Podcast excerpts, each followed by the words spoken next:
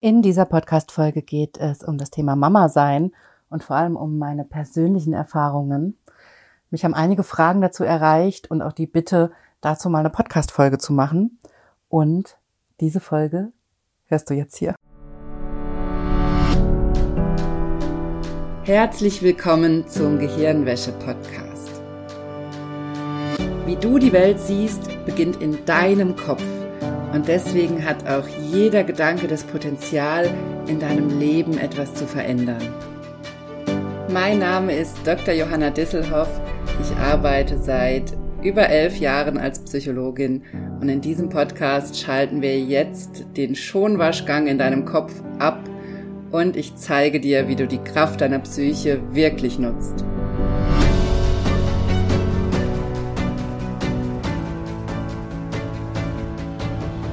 Hallo, schön, dass du eingeschaltet hast im Gehirnwäsche-Podcast. Ich freue mich sehr, dass du dabei bist.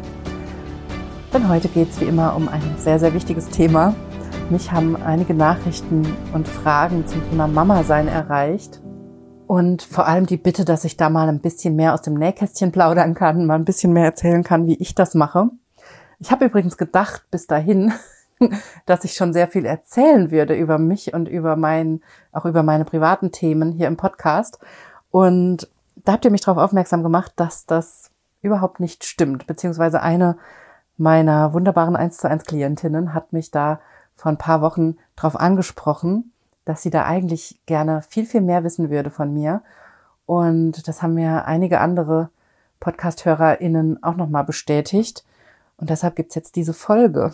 Ich habe ein paar Fragen von euch mitgebracht, die ihr mir gestellt habt. Und ich habe mir aber auch aufgeschrieben, was ich euch erzählen möchte oder wie ich das mache, was ich da wichtig finde. Und da möchte ich mit euch hingucken heute. Also Fragen, die mich erreicht haben, die mich immer wieder erreichen, sind so Fragen wie, wie organisierst du dich mit äh, Job und Kind? Wie organisierst du dich in der Selbstständigkeit? Wie machst du das, ähm, dass das klappt? Und das auch mit kleinem Kind, das werde ich auch immer wieder gefragt. Wie geht das mit so einem kleinen Kind? Meine Tochter ist drei Jahre alt und ja, vielleicht starte ich einfach mal damit, wie ich das mache. Also ich habe tatsächlich nur drei Monate Elternzeit genommen nach der Geburt, weil ich einfach schnell wieder einsteigen wollte. Und tatsächlich die ersten zwei Jahre mit Kind hat es so funktioniert, dass mein Mann auf Teilzeit gegangen ist so dass ich immer wusste, dass, so dass ich immer wusste, dass an bestimmten Tagen ich auf jeden Fall Kinderbetreuung habe, weil mein Mann da ist. Und ich da dann feste Tage hatte, wo ich arbeiten konnte. Und das dann auch, wie gesagt, nach drei Monaten nach der Geburt wieder angefangen habe, aber schrittweise, also ich habe mich da rangetastet, was für mich funktioniert, was mein Pensum ist. Und habe da schrittweise dann auch die Zeiten ausgebaut und dann natürlich kam irgendwann die Kita-Betreuung dazu. Dann konnte ich das natürlich noch weiter ausbauen und das war so der eine Schritt. Und für mich war das einfach wichtig, schnell wieder anzufangen nach der Geburt. Ich wollte, ich konnte mir das nicht vorstellen, so ein Jahr oder zwei Jahre auszusteigen. Ich mache wahnsinnig gern, was ich mache. Und ich wollte auch vorankommen in meiner Selbstständigkeit. Und deshalb stand das für mich eigentlich gar nicht zur Debatte, da eine längere Auszeit zu nehmen. Und ich hatte auch nicht das Gefühl, dass ich es brauche. Und übrigens, wenn du länger Zeit nimmst, mach so, wie du das machen möchtest. Ich habe da null, also ich möchte damit überhaupt nicht sagen, dass du irgendwas falsch machst, wenn du dir zwei Jahre oder länger frei nimmst dafür oder eine Auszeit nimmst. Ich weiß ja auch, das ist ja nicht wirklich frei haben. Also Verstehe mich hier nicht falsch. Ich finde Mama sein auch überhaupt nicht easy oder leicht. Und deshalb war es mir eigentlich auch wichtig, diese Folge mal zu machen, weil ich weiß, dass das von außen oft so easy aussieht bei anderen. Gerade wenn man dann sieht, okay, die ist selbstständig, hat ein Kind oder hat ein Baby, hat ein Kleinkind und es läuft trotzdem alles. Und ja, es läuft, aber es ist auch echt anstrengend. es ist einfach so. Und Teil meiner Reise war es, auch zu akzeptieren, dass es anstrengend ist. Und das ist auch heute immer noch mein größter, meine größte Hürde, dass ich immer wieder in so Phasen komme, wo ich denke, oh, ich kann nicht mehr. es ist mir alles zu viel.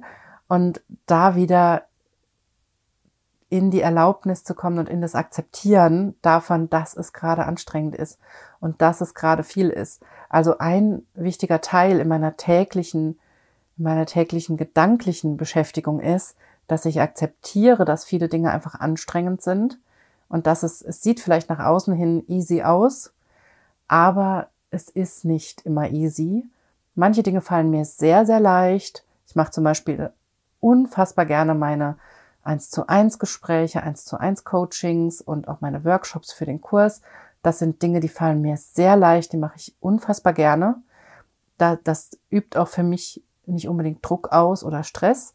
Und dann gibt's aber viele andere Dinge, die man vielleicht auch nicht so richtig sieht in meinem Business, die mich aber stressen, auf die ich keine Lust habe, die anstrengend sind. Und wenn dann noch sowas dazu kommt, wie das Kind ist krank und das Kind ist eben auch jetzt in den letzten Monaten eigentlich fast jede Woche mit was Neuem krank.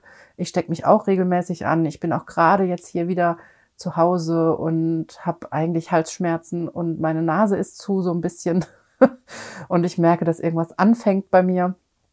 Und das sind immer so Punkte, wo ich dann schon merke, okay, da bin ich jetzt nervlich am Ende, in Anführungszeichen. Da brauche ich ein bisschen, um zu akzeptieren, dass es so ist, wie es ist, weil ich es anders geplant hatte. Ich hatte eigentlich gedacht, dass ich diese Woche noch ganz viel Zeit hätte, Dinge zu erledigen. Ich nehme das hier gerade in der Woche vor Weihnachten auf. Und ich dachte, ich hätte noch ganz viel Zeit und jetzt merke ich eben, wir sind alle krank. Das Kind ist schon wieder zu Hause und krank und es läuft eben nicht so, wie ich wollte. Und ich habe nicht die Woche so, wie ich sie geplant hatte und ich kann nicht das machen, was ich wollte. Das ist immer meine größte Herausforderung, dass ich praktisch auf täglicher Basis immer wieder dran arbeiten muss, zu akzeptieren, wie die Realität gerade ist und zu akzeptieren, dass ich eben nicht das machen kann, was ich machen möchte und dass ich eben nicht so schnell vorankomme, wie ich es gerne würde.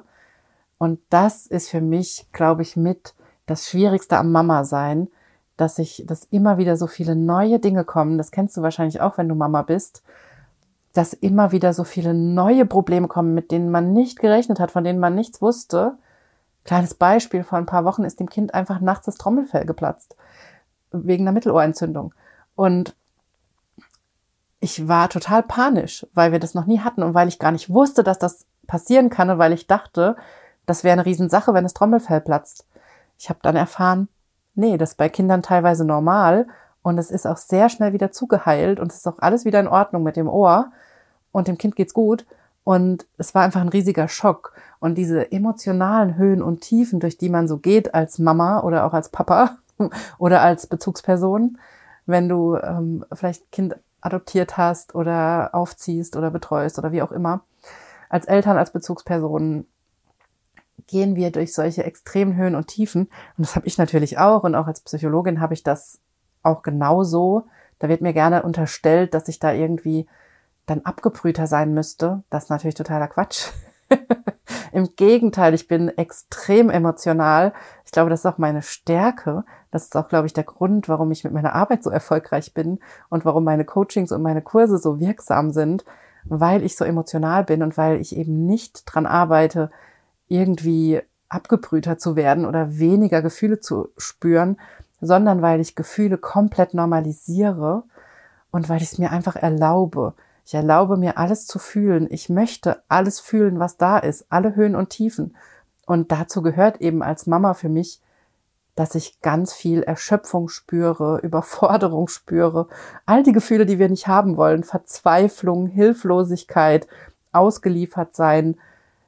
Und in meinem Kurs habe ich zum Beispiel auch deswegen, unter anderem deswegen, in der aktuellen Runde einen kompletten Workshop, das ist der erste Live-Termin, falls du in dem aktuellen Kurs bist, zu diesem Thema gemacht, wo ich genau erkläre, mit welcher Technik ich dann durch die Gefühle durchgehe, so dass die innerhalb von drei Minuten sich verändern und ich an einem besseren Punkt rauskomme. Denn Gefühle sind nicht dazu da, dass es uns schlecht geht, sondern sie sind eigentlich nur Signale. Und in dem Moment, wo wir lernen, diese Signale zu verstehen, was ich dir zum Beispiel in diesem Workshop im Kurs zeige, in dem Moment, wo wir das verstehen, passiert ganz, ganz viel und die Gefühle verändern sich ganz schnell. Das heißt, ich mache einfach gar kein Problem daraus, dass ich oft erschöpft bin, dass ich oft an meinen Grenzen bin, dass ich oft das Gefühl habe, ich bin nervlich durch oder ich bin an meiner Belastungsgrenze. Ich mache da einfach kein Problem daraus, sondern ich erlaube mir das zu spüren. Ich erlaube mir auch, das auszudrücken, das rauszuheulen, mir dafür Zeit zu nehmen und ich erlaube mir übrigens auch, und das ist ein ganz wichtiger Teil auch, ich erlaube mir auch, mir regelmäßig Hilfe zu holen, auf ganz vielen Ebenen. Sei es im Bereich Kinderbetreuung durch die Omas und Opas, wo ich einfach sage, wir bräuchten mal jemand, der mal kommt. ähm, durch meinen Mann natürlich, der, wir teilen uns eigentlich alles, egal um was es geht. Wir, wir manche Dinge haben wir auch aufgeteilt. Ähm, ich bin eher zum Beispiel für Papierkram zuständig. Er ist für Wäsche zuständig, solche Dinge. Also wir teilen da viele Dinge auf, so dass nicht alles auf einem lastet. Wir machen viele Dinge auch gemeinsam. Wir binden auch unser Kind schon früh mit ein in viele Abläufe, so im Haushalt, im Alltag, in diese Dinge. Und ich hole mir aber auch für mich selber sehr viel Hilfe. Also zum Beispiel für mein Business bin ich in einer Business Mastermind, wo ich wöchentliches Coaching bekomme, wo ich immer am Ball bleibe, wo ich aber dann, dann deswegen auch diese Last von meinen Schultern lassen kann, dass ich alles alleine machen müsste, sondern wo ich weiß, ich bin in diesem, in dieser Struktur eingebunden und ich weiß, da ist der Raum, um diese Dinge zu klären und diese Termine, die ich da habe, die haben auch absolute Priorität. Da ist dann auch klar, dass mein Mann zuständig ist fürs Kind und dass ich da volle, vollen Fokus auf diese Dinge habe. Also wir haben bestimmte Termine, haben wir einfach klar geklärt. Oder zum Beispiel auch, wenn es um das Thema Kind krank geht, dann wechseln wir uns schlicht und ergreifend ab. Wenn wir merken, das Kind ist krank und kann nicht in die Kita, sobald wir das merken, besprechen wir direkt, okay, wer hat in den nächsten Tagen welche Termine, wer möchte was unbedingt durchziehen, wer muss irgendwas bestimmt durchziehen, unbedingt durchziehen. Und dann teilen wir uns auf und dann gucken wir, okay, finden wir einen Babysitter für die Zeit, wo wir beide unbedingt was Bestimmtes durchziehen wollen. Oder können wir uns abwechseln, kann einer seine Termine auf den Nachmittag legen oder auf den Vormittag oder wie auch immer. Und so finden wir da immer eine Lösung, wie jeder trotzdem das machen kann, was ihm wichtig ist und wir uns abwechseln mit der Kinderbetreuung und auch mit dem Kind krank sein. Das finde ich auch einen ganz, ganz wichtigen Punkt, weil ich immer noch sehe, dass das sehr oft immer noch Frauenaufgabe ist. Und das würde ich, wenn das bei dir ein Thema ist, dann würde ich das direkt hinterfragen, ob das wirklich sein muss und ob du deine Themen vielleicht priorisieren kannst oder ob du bewusst absichtlich sagst, okay, ich stelle meins hinten an, weil auch das ist natürlich völlig deine Entscheidung. Ich finde immer wichtig, dass man das klärt und auch miteinander bespricht, wie man es machen möchte, um diesen Druck daraus zu nehmen und um auch aus solchen Ideen rauszukommen, was du als Mama zum Beispiel zu liefern hast. Weil ich hatte sehr damit zu kämpfen, nach der Geburt in diese Mama-Rolle reinzufinden und diese, mit diesen Anforderungen umzugehen, die gefühlt auf einen zukommen, sobald man Mama ist. Und diese vielen Rollen, die man auf einmal zu erfüllen hat und wie man zu sein hat oder wie man glaubt, sein zu müssen. Es existiert ja eigentlich nur in unserer Vorstellung. Und ich habe damit sehr zu kämpfen gehabt und deshalb finde ich es so wichtig, das alles zu hinterfragen, warum wir bestimmte Dinge machen und warum wir denken, dass bestimmte Dinge so und so sein müssen, gerade als Mama, um aus diesen Rollenerwartungen rauszukommen und das bewusst auch aufzubrechen. Vor allem natürlich dann, wenn es dir damit nicht gut geht. Und das ist was, was ich immer wieder mache. Und dafür hole ich mir auch immer wieder Hilfe. Ich gehe zum Beispiel auch regelmäßig zur Supervision und gucke da auch mit Hilfe von Hypnose auf meine eigenen Themen. Und ich investiere also sehr viel Zeit in Coaching, in Hypnose, auch Selbsthypnose, die ich täglich mache, um zu gucken, was für mich wichtig ist. Und ich erlaube mir gleichzeitig, dass alle Gefühle da sein dürfen, von Überforderung, Hilflosigkeit, Erschöpfung, bis hin natürlich zu Glück, Freude und Dankbarkeit und all die schönen Sachen. Und das ist, glaube ich, auch ein Schlüssel daran, in dem Moment, wo man sich alle negativen Gefühle erlaubt und da die Schleuse öffnet und sie einfach da sein lässt und sie nicht zum Problem macht und natürlich auch lernt, wie man mit ihnen umgehen kann, auf eine gute Art und Weise und nicht auf einen da drin ertrinken und da drin untergehen, sondern wirklich damit arbeiten und die Botschaft verstehen. In dem Moment kommt man natürlich auch viel, viel leichter auf die andere Seite. Und das ist ein anderer Teil von dem, was ich schon seit Jahren mache, was ich schon vor Jahren angefangen habe. Das habe ich angefangen, als ich in der Abschiebehaft gearbeitet habe. Das ist schon zehn Jahre her oder so. oder acht, neun Jahre, das ist schon eine Weile her. Damals habe ich mich damit beschäftigt mit der Frage, wie es, wie man Menschen helfen kann, auch wenn man nichts an der Situation ändern kann. Also wenn man ihnen eigentlich nicht wirklich helfen kann, wie kann man ihnen helfen, dass es ihnen trotzdem besser geht? Und da bin ich auf die positive Psychologie gestoßen.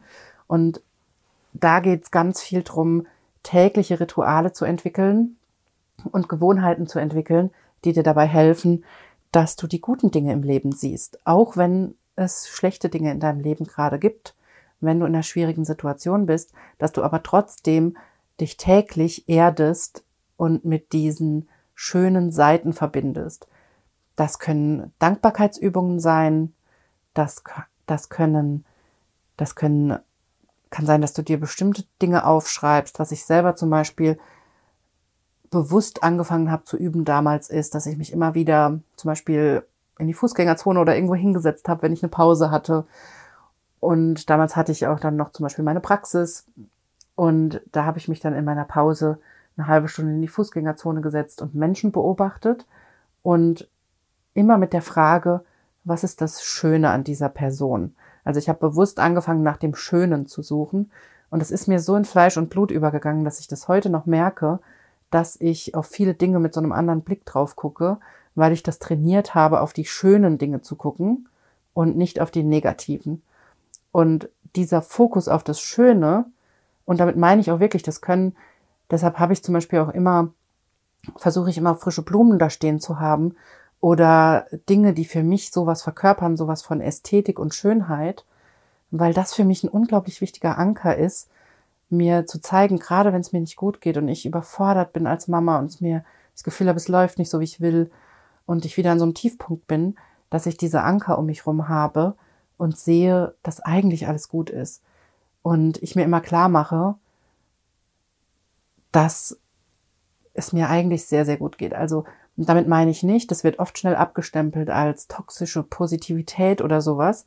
Damit meine ich nicht, dass ich meine Gefühle ignoriere und runterschlucke und mir nicht erlaube, verzweifelt zu sein oder erschöpft, sondern dass ich mir diese Gefühle voll erlaube, es voll fühle, auch heule, es rauslasse, was auch immer dazugehört und gleichzeitig mir klar mache, und es geht mir gut. ich darf erschöpft sein, ich darf verzweifelt sein, ich darf hilflos sein und ich darf gleichzeitig sehen, dass es mir gut geht. Zum Beispiel, was ich im Moment jeden Abend mache, sobald ich im Bett liege, ist, dass ich drüber, dass ich spüre und denke, wie dankbar ich bin dafür, dass ich in einem warmen Bett liegen darf. Ich bin dafür zutiefst dankbar und spüre da jeden Abend rein und gebe mir dafür ein paar Minuten Zeit beim Einschlafen, diese Dankbarkeit zu spüren für ein weiches, warmes Bett in einem sicheren Haus. weil das nicht selbstverständlich ist in dieser Welt, weil es für viele Menschen auf dieser Welt das Tollste wäre, wenn sie das hätten. Und damit, mit diesen Dingen verbinde ich mich immer wieder, jeden Tag. Das habe ich so drin, das habe ich irgendwann angefangen zu üben, systematisch in diese Dankbarkeit zu gehen und mich da da drin zu erden. Für mich hat das was sehr, sehr Erdendes, wenn ich dankbar bin und wirklich dankbar zu sein für all das. Beim Duschen bin ich dankbar dafür, dass da warmes Wasser aus der Leitung kommt, dass ich überhaupt eine Dusche habe. Also für diese Dinge, die wir eigentlich oft so als normal ansehen, bin ich unglaublich dankbar. Und das gibt mir unglaublich viel Kraft und das ist so ein schönes Gegengewicht, weil es mich so stabilisiert und erdet und weil es mir auch gleichzeitig zeigt, all die Probleme, die ich habe, die zum Beispiel auch mit dem Mama sein, all die Erschöpfung, all diese an die eigenen Belastungsgrenzen kommen, dass viele krank sein, all das, was damit zu tun hat, fällt mir einfach viel, viel leichter dadurch, dass ich mich immer wieder mit dieser Dankbarkeit verbinde und einfach so froh bin, dass es uns so gut geht hier in Deutschland und mich damit immer wieder verbinde und da immer wieder ankomme. Das ist für mich ein ganz, ganz wichtiger Teil meines Tages und ein ganz, ganz wichtiges Ritual geworden. Und deshalb habe ich, war mir das auch wichtig, dir das mal so ausführlich zu erzählen, weil das für mich mittlerweile so selbstverständlich ist, aber weil ich glaube, dass das nicht für jeden selbstverständlich ist und dass wir das gerne verwechseln, dass wir dass wir denken, nur weil wir gerade erschöpft sind, krank sind, es uns nicht gut geht, wir uns hilflos fühlen, verzweifelt sind oder was auch gerade bei dir los ist als Mama zum Beispiel oder als Bezugsperson, als Elternteil, egal was bei dir los ist, wir denken dann immer, es kann nur das eine da sein, aber es kann immer alles gleichzeitig da sein. Du kannst erschöpft sein, du kannst verzweifelt sein, du kannst Schmerzen haben und du kannst trotzdem dankbar sein für dein Leben. Du kannst trotzdem dich verbinden mit Glücksgefühlen, Glücksmomente. Und da ist es, finde ich, auch sehr wichtig, dass man sich da immer wieder dran erinnert, dass man die Tür zu diesen glücklichen Gefühlen, zu diesen guten Zuständen nicht zumacht, nur weil es einem gerade nicht gut geht, sondern dass man sich klar macht, es darf alles da sein und es darf auch alles gleichzeitig da sein. Klar, hätten wir gerne, dass nur das eine da ist, nur die angenehmen Sachen, aber das funktioniert eben einfach nicht. Das Leben ist eben nicht immer nur toll. Aber, wie gesagt, das ist meine Herangehensweise. Also zwei wichtige Dinge, die ich mache als Mama. Ich erlaube mir all die Gefühle, die dadurch entstehen, all die negativen Gefühle, all die Überforderung, Erschöpfung, alles, was damit zusammenhängt. Und ich übe täglich auf ganz vielen Ebenen, übe ich in die Dankbarkeit zu gehen, in, auf schöne Dinge zu achten, auf schöne Momente zu achten und diese Dinge zu sammeln. Und da bekommst du zum Beispiel in meinem Kurs auch eine Übung, wie du mit deinem Herz arbeiten kannst, wie du noch mehr in dieses Spüren von schönen Momenten zum Beispiel kommen kannst und daraus noch mehr Kraft ziehen kannst. Diese Übung habe ich auch entwickelt, als ich gestillt habe und in der Stillzeit mir immer so langweilig war, wenn ich dann da gehockt habe, eine halbe Stunde mit dem Baby an der Brust. Ähm, meistens irgendwie im abgedunkelten Raum, weil das Kind immer so aufgeregt war sonst beim Trinken und ich praktisch nichts machen konnte. Und da habe ich diese Übung entwickelt, damit ich so eine Übung hatte, wie ich mich gut fühlen kann und diese Zeit auch für mich nutzen kann. Und die Übung zeige ich zum Beispiel im vierten Workshop in meinem Kurs.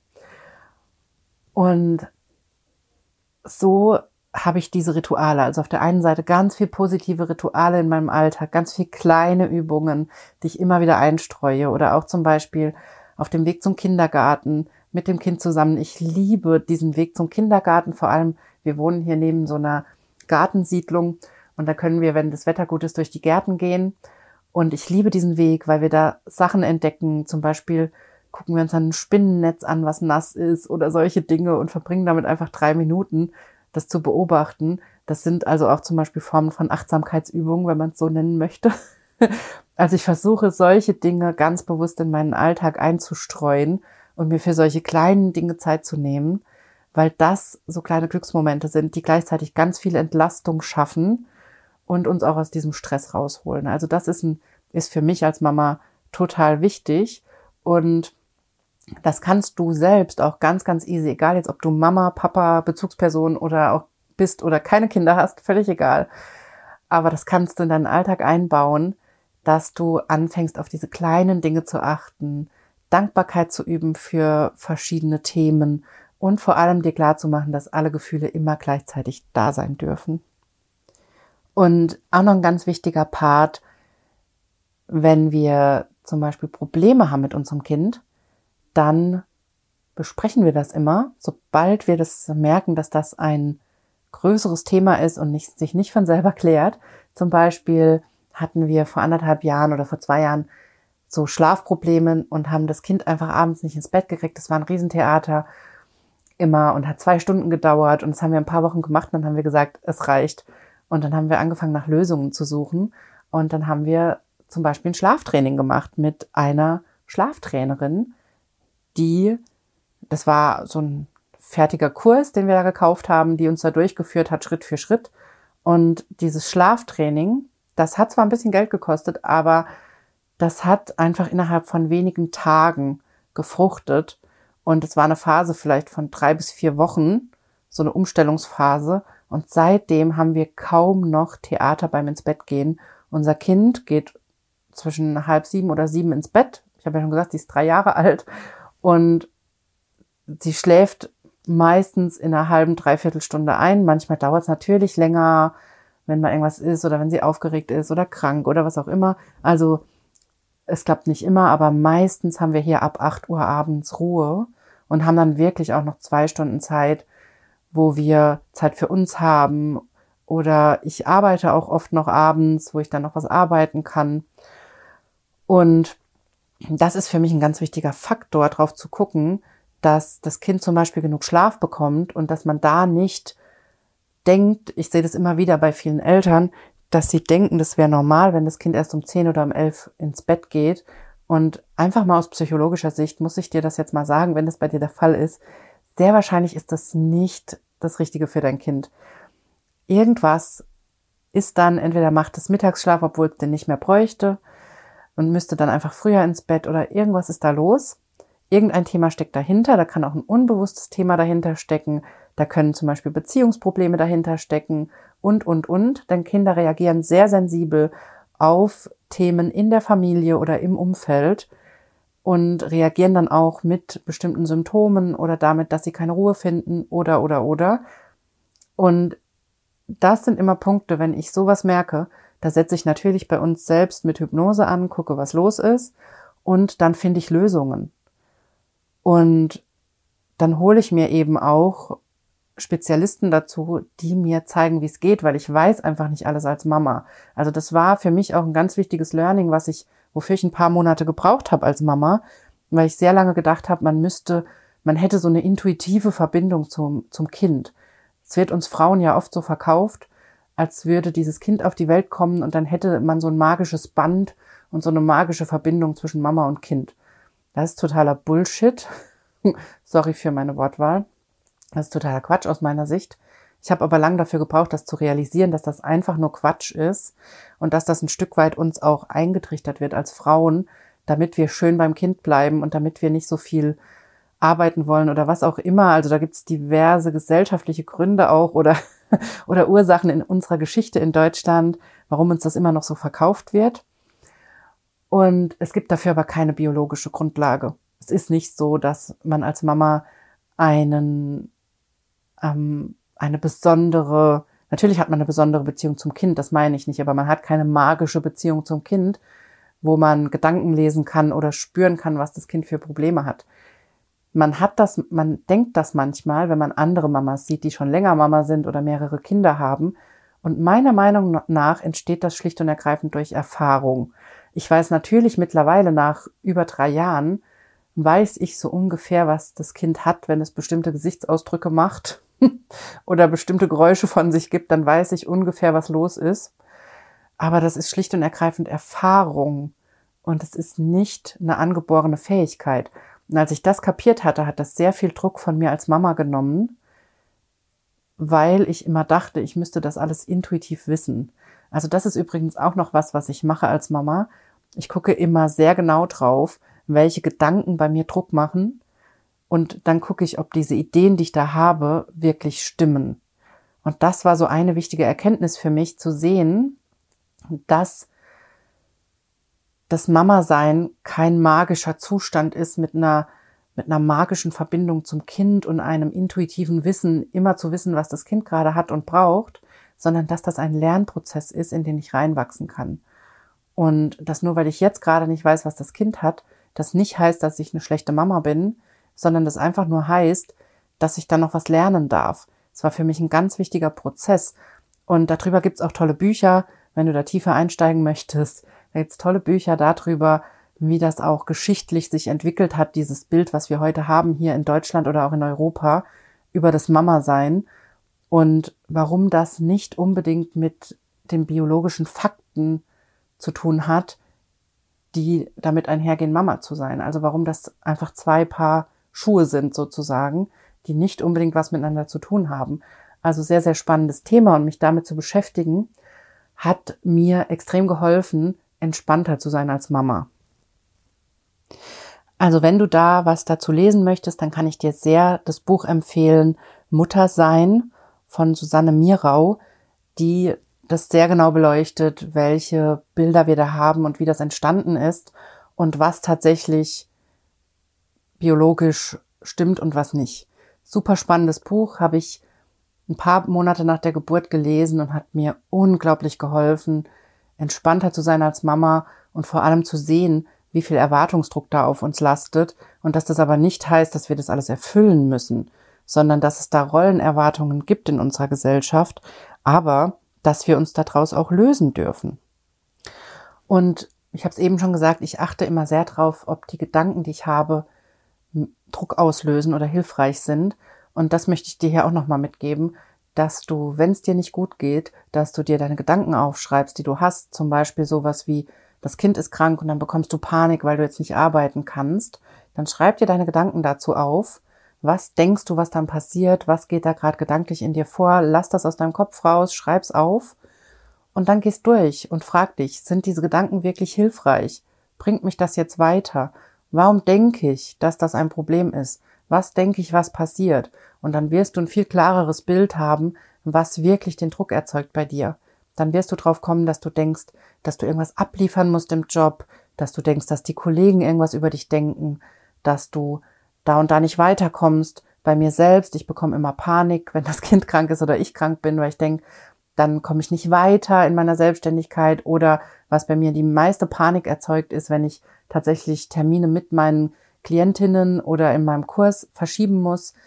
Das macht bei mir die meiste Panik. Aber auch da, wenn ich so krank bin, dass ich nicht arbeiten kann, dann muss ich das akzeptieren und dann muss ich absagen und dann übe ich, dann gucke ich mir an, welche negativen Gedanken da kommen und dann übe ich bewusst positive Dinge darüber zu denken. Denn warum sollten denn meine Klientinnen oder Kursteilnehmerinnen wollen, dass ich super krank arbeite? Sie wollen doch, dass ich ihnen helfe und das kann ich einfach am besten, wenn ich gesund bin. Und gleichzeitig wissen alle, dass ich auch nur ein Mensch bin und jeder gesteht mir das zu, dass ich krank bin und jeder gesteht mir das zu, dass ich eben öfter krank bin als Mama mit Kindergartenkind, weil viele Menschen wissen, dass man mit Kindergartenkind einfach ständig alle möglichen Krankheiten zu Hause hat. Es ist leider einfach so. Und da finde ich es immer ganz wichtig, das für mich zu klären. Was sind die Gedanken, die ich habe und wo kommt wirklich der Druck her?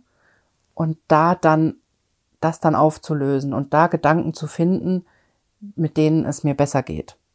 Übrigens auch dazu gibt es in meinem Kurs eine Anleitung, wie das noch konkreter geht und wie das noch einfacher wird, wenn du jetzt das Gefühl hast, okay, das kann ich so nicht oder das funktioniert für mich nicht.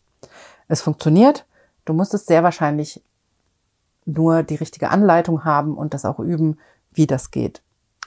Und übrigens auch ein ganz, ganz wichtiger Teil von, von meinem Mama sein oder von uns als Eltern ist auch, dass wir über unsere Bedürfnisse sprechen und auch klar sagen, wenn uns was ärgert oder stinkt oder stört und wir da offen drüber sprechen. Und ich sehe auch immer wieder, dass andere das nicht machen und ähm, dass sie ihre Themen runterschlucken, Bedürfnisse nicht artikulieren, teilweise mit der Idee, dass es ja sowieso nicht geht.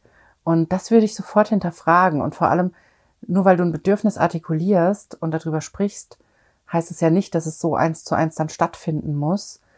Aber es ist einfach wichtig, dass wir uns erlauben, dass diese Dinge da sein dürfen und dass wir dafür Raum schaffen, darüber zu sprechen. Und dass wir da auch in einer Partnerschaft zum Beispiel ehrlich zueinander sind und nicht bestimmte Themen von unserem Partner fernhalten oder runterschlucken, sondern dass wir über das sprechen, was uns betrifft. Das finde ich auch einen ganz, ganz wichtigen Punkt. Und jetzt habe ich noch zwei Fragen von euch mitgebracht, die mich erreicht haben, beziehungsweise eigentlich drei, aber ich glaube, auf das Thema, wie ich Kind und Beruf unter einen Hut bringe, habe ich jetzt schon sehr, sehr viel erzählt. Dazu ähm, ist mir immer wichtig, dazu zu sagen, nehmt Hilfe an und nehmt einfach alle Hilfe, die ihr kriegen könnt. Es ist kein Fehler, Hilfe anzunehmen. Sagt auch nichts darüber. Wir haben oft so Ideen, dass wir alles selber schaffen müssten. Aber warum denn? Warum sollst du es denn selbst schaffen? Und die Menschen, die uns helfen, die helfen uns doch auch gerne. Ich garantiere dir, dass du Menschen in deinem Umfeld hast, die dir sehr, sehr gerne helfen und die dafür auch keine Gegenleistung erwarten, sondern im Gegenteil, die ganz viel Wertschätzung erleben, dadurch, dass sie dir helfen dürfen, zum Beispiel. Also das ist was, wo ich immer dran arbeite, dass immer, wenn ich das Gefühl habe, ich muss das alleine schaffen, dass ich dann mir die Erlaubnis gebe, mir Hilfe zu holen, weil ich muss nichts alleine schaffen. Und das ist für mich ein ganz, ganz wichtiger Teil davon, Kind und Beruf unter einen Hut zu kriegen, dass ich meine Erwartungen immer hinterfrage und dass ich Hilfe annehme, in ganz vielen Bereichen für mich selbst, damit es mir gut geht, ähm, in Form von Coaching für mein Business, damit ich da vorankomme und da so eine Last von meinen Schultern genommen wird. Und in Form von Babysitting und Hilfe rund um diese Themen oder auch Hilfe im Haushalt oder was auch immer das für dich sein mag, dass du da Hilfe annimmst. Dann hat mich eine Frage erreicht, darf man dem Kind gegenüber wütend sein oder muss ich da immer sanft sein? Und meine Antwort ist ganz klar, du darfst alle Gefühle zeigen gegenüber dem Kind. Ich halte es für ein großes Problem, wenn man bestimmte Themen komplett von Kindern fernhält, gerade wenn es einem nicht gut geht. Denn Kinder spüren instinktiv das, was nicht stimmt und können dann aber es nicht artikulieren, sind, wenn sie noch klein sind, können nicht drüber sprechen. Und diese unterdrückten Themen, das, was so unterschwellig gärt, was aber gefühlt wird, was wir auf der Gefühlsebene ja nie verstecken können, auch auf dieser unbewussten Ebene, mit der wir ja miteinander verbunden sind, da spürt dein Kind immer das, was nicht stimmt. Und deshalb würde ich immer sagen, lass die Gefühle raus und das ist für dein Kind meistens viel einfacher als dieses unterschwellige nicht wissen, was los ist, aber spüren das, was nicht stimmt. Und gleichzeitig natürlich heißt Wut rauslassen ja nicht, dass du aggressiv werden musst und gemein werden musst und, und, und, sondern Wut zeigen heißt ja schlicht und ergreifend Grenzen setzen und klar kommunizieren, dass eine Grenze erreicht ist. Das ist ja was ganz anderes als aggressiv werden oder vielleicht sogar gewalttätig werden oder sowas. Das ist ja ein Riesenunterschied. Das ist natürlich nicht in Ordnung, deinem Kind gegenüber gewalttätig zu werden oder ständig aggressiv zu sein und das am Kind auszulassen, ist natürlich was anderes. Aber Grenzen setzen und Wut rauslassen im Sinne von klar sagen, nein und damit auch mal lauter werden. Also tatsächlich habe ich das, mache ich das auch absichtlich so, dass ich bei bestimmten Themen sehr deutlich Nein sage, auch ein bisschen aggressiver bin in der Stimme, weil das Kind muss natürlich einen Unterschied merken zwischen wir machen irgendwie Quatsch und ich sag mal nein, nein, nein oder irgendwie sowas und zwischen pass auf, hier ist gefährlich, wenn du das jetzt machst, deshalb sage ich dir ein klares Nein und ich vermittel schon mit meiner Körperhaltung und meinem Ton, dass ich das völlig ernst meine. Und ich garantiere dir, wenn du da einen Unterschied machst und mal drauf guckst, wie du bestimmte Dinge artikulierst und darauf achtest, dass du sie in der entsprechenden Körperhaltung und auch Stimme artikulierst, macht es einen riesen Unterschied, wenn es darum geht. Und du musst nicht immer sanft sein zum Kind, aber was ich immer sehr, sehr wichtig finde, ist, dass wir unterscheiden, dass wir nicht unsere Themen am Kind auslassen, die eigentlich unsere Themen sind, sondern dass wir dafür adäquate Methoden finden, mit unseren eigenen Gefühlen und Themen umzugehen und dass wir auch mehr, wenn wir dann merken, wir sind gereizt, wir sind vielleicht gemein zum Kind oder so irgendwas oder unfair, dass wir uns dann Zeit nehmen, auf unsere eigenen Themen zu gucken, zum Beispiel mit Selbsthypnose, um rauszufinden, was ist denn los bei mir und dann auch anders wieder mit dem Kind umgehen zu können. Denn eigene Themen am Kind auszulassen, ist schlicht und ergreifend unfair. Und trotzdem, übrigens, ich meine das überhaupt nicht wertend hier, trotzdem weiß ich als Mama, dass es manchmal auch einfach passiert. Also bitte mach dich auch nicht schlecht dafür, wenn es mal passiert, denn so ist das eben einfach. Und ich finde, es ist für Kinder sehr, sehr wichtig, dass sie ein echtes Leben mitkriegen und nicht ihnen sowas vorgespielt wird von Haititai und alles ist schön und gut, sondern wenn es mir schlecht geht und ich muss mal weinen und mein Kind bekommt das mit, dann erkläre ich meinem Kind, was los ist. Dann erkläre ich meinem Kind, dass mir gerade nicht gut geht, dass, dann erkläre ich auch, dass das Weinen manchmal hilft, dass man das einfach macht, damit es einem gut geht. Und damit gebe ich ja auch meinem Kind die Erlaubnis, dass Gefühle da sein dürfen, dass man drüber sprechen darf, dass man die zeigen darf. Also wir haben da eine ganz wichtige Vorbildfunktion für unsere Kinder. Und deshalb würde ich immer sagen, zeig deine Gefühle und sag, was bei dir los ist. Das heißt ja nicht, dass du deinem Kind dann über deine Konflikte erzählst, die du da hast, was vielleicht auf der Arbeit vorgefallen ist oder im privaten Bereich oder mit Familienmitgliedern oder was auch immer gerade der Auslöser ist dafür, dass du wütend bist oder traurig bist oder Angst hast oder was auch immer. Also du sollst ja nicht das Thema auf dem Kind abladen, aber du kannst dem Kind erklären, warum du dich gerade so fühlst, warum du vielleicht auch gerade laut geworden bist oder warum du gerade weinst. Im Sinne von, ich bin traurig und mir geht's nicht gut und ich muss jetzt da mal, braucht jetzt mal ein bisschen Zeit dafür und dann muss ich auch mal weinen. Und so erkläre ich das zum Beispiel meiner Tochter, wenn ich sowas habe. Und dafür haben Kinder viel Verständnis. Du wirst wahrscheinlich überrascht sein, wie viel Verständnis deine Kinder dafür haben. Denn deine Kinder haben das, machen das ja instinktiv so. Kleine Kinder lassen das ja instinktiv, lassen die ihre Gefühle raus, die weinen aus allen möglichen Gründen und die haben dafür großes Verständnis. Also das ist meine Antwort zu dieser Frage, ob man dem Kind gegenüber wütend sein darf. Ja, und du darfst auch auf das Kind wütend sein übrigens, denn die Wut zeigt dir ja nur, dass hier eine Grenze wichtig ist. Wut ist immer die Emotion, die uns zeigt, dass wir eine Grenze setzen müssen oder dass unsere Grenzen verletzt wurden, überschritten wurden. Und dann ist es vielleicht sogar sehr sinnvoll, Wut zu zeigen. Aber wie gesagt, es ist ein großer Unterschied, ob ich Wut zeige und Grenzen setze oder ob ich aggressiv bin. Großer Unterschied. Und dann hat mich noch eine Frage erreicht, die ich auch sehr spannend finde, nämlich, wie kann ich das Selbstwertgefühl von meinem Kind stärken, wenn es eigentlich besser werden soll in der Schule? Und das finde ich eine sehr spannende Frage, weil erstens würde ich direkt hinterfragen, warum das überhaupt was miteinander zu tun hat. Warum muss besser werden in der Schule?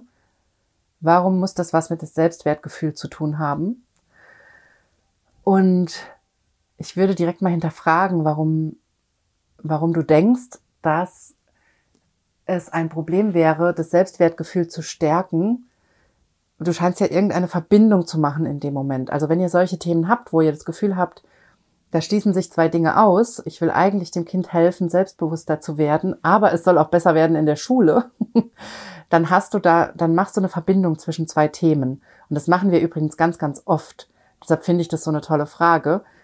Und dann möchte ich dir immer mitgeben, guck erst mal drauf, welche Themen du hier miteinander verbindest und kläre, ob die wirklich miteinander in Verbindung stehen.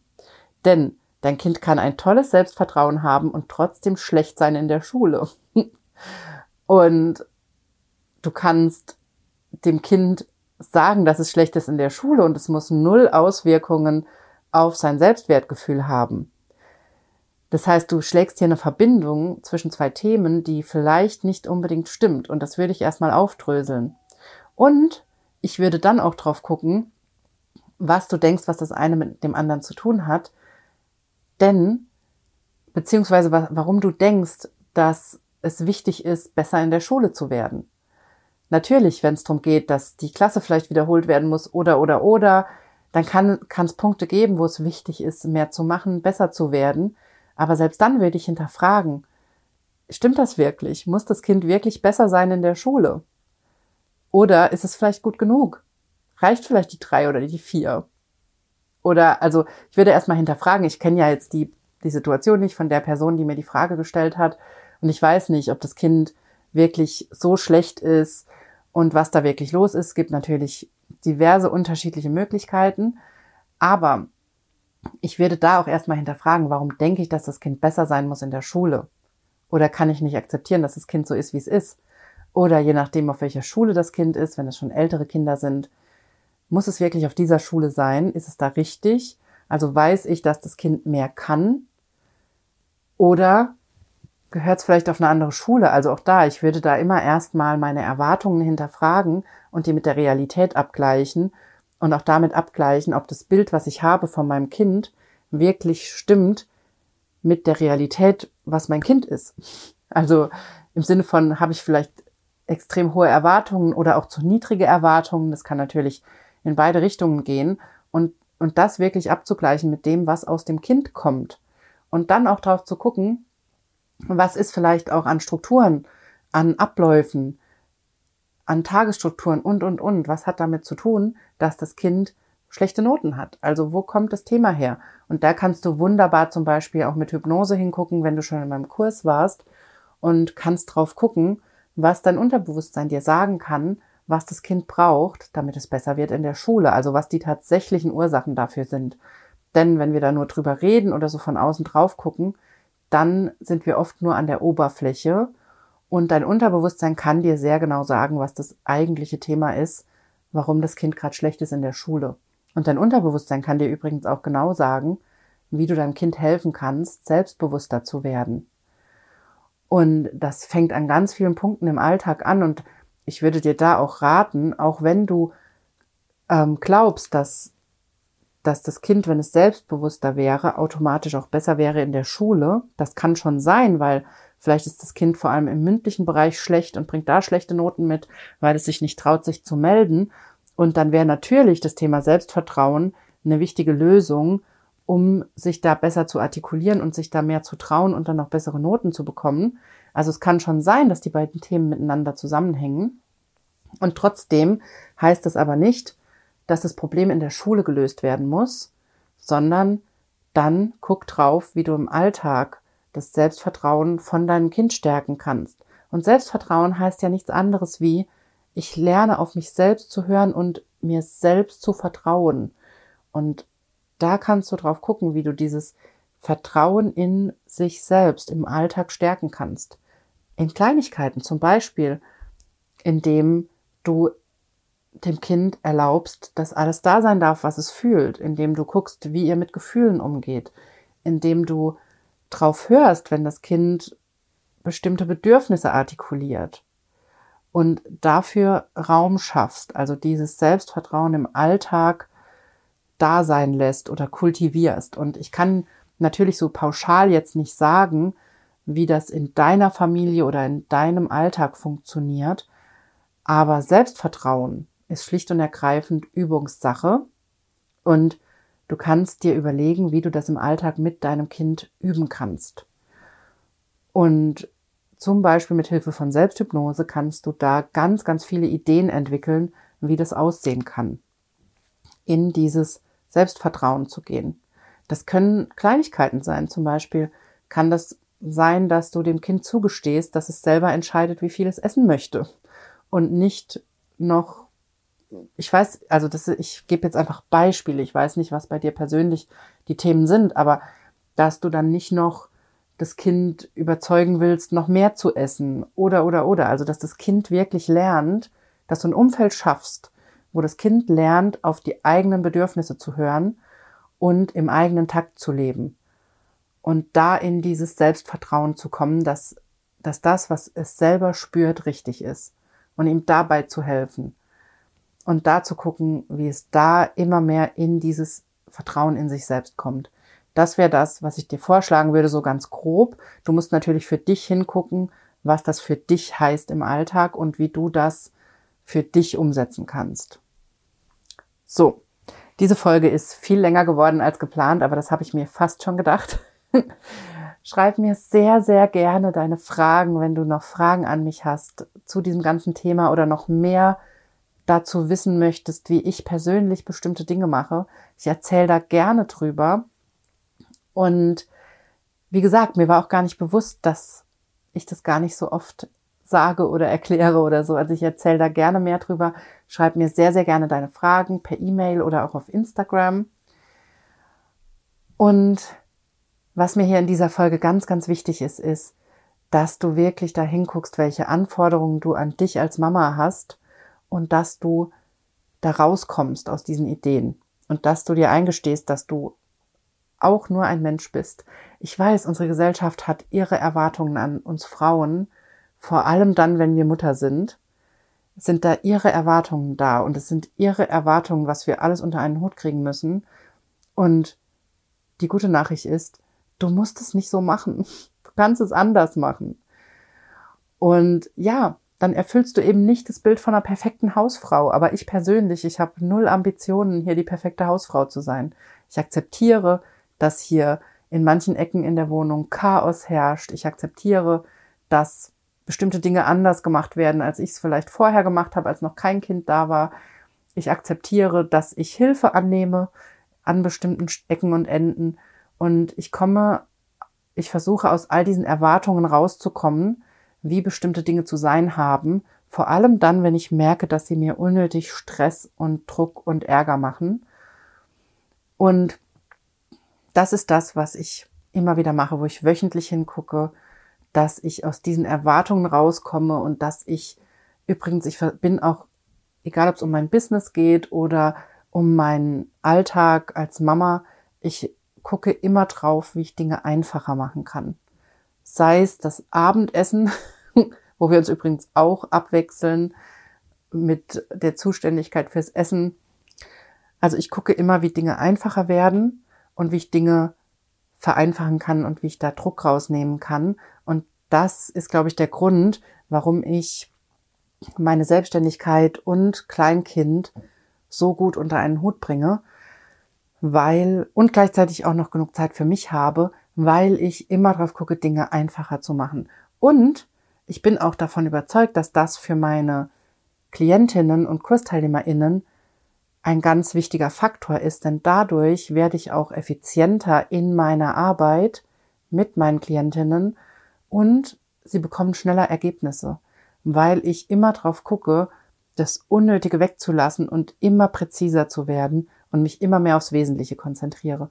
Und diese Idee kannst du vielleicht auch noch mitnehmen, egal ob du arbeitest oder nicht oder was gerade dein Thema ist, egal ob du ähm, Mama, Papa, Bezugsperson, was auch immer bist, dass du darauf guckst, wie du dein Leben einfacher machst und wie du an bestimmten Ecken und Enden Stress rausnimmst und Druck rausnimmst. Und vor allem dich aus Erwartungen löst, die die Gesellschaft an dich hat. Das ist mein allerwichtigster Tipp, vor allem an dich als Mama, wenn du Mama bist. Nimm das mit. Löst dich aus all den Erwartungen, aus diesem Erwartungsdruck und hör auf, ein perfektes Bild abgeben zu wollen nach außen. Das ist für mich der aller, allerwichtigste Schritt. Daran arbeite ich immer wieder und es nimmt unglaublich viel Druck raus und es bringt dir so viel Zeit. Es bringt dir so viel Zeit, wenn du aufhörst, ein bestimmtes Bild erfüllen zu wollen. So, das war mein Schlusswort für diese Folge. Ich freue mich sehr, dass du dabei warst. Wir hören uns in der nächsten Folge wieder und bis dahin wünsche ich dir eine wunderbare Zeit.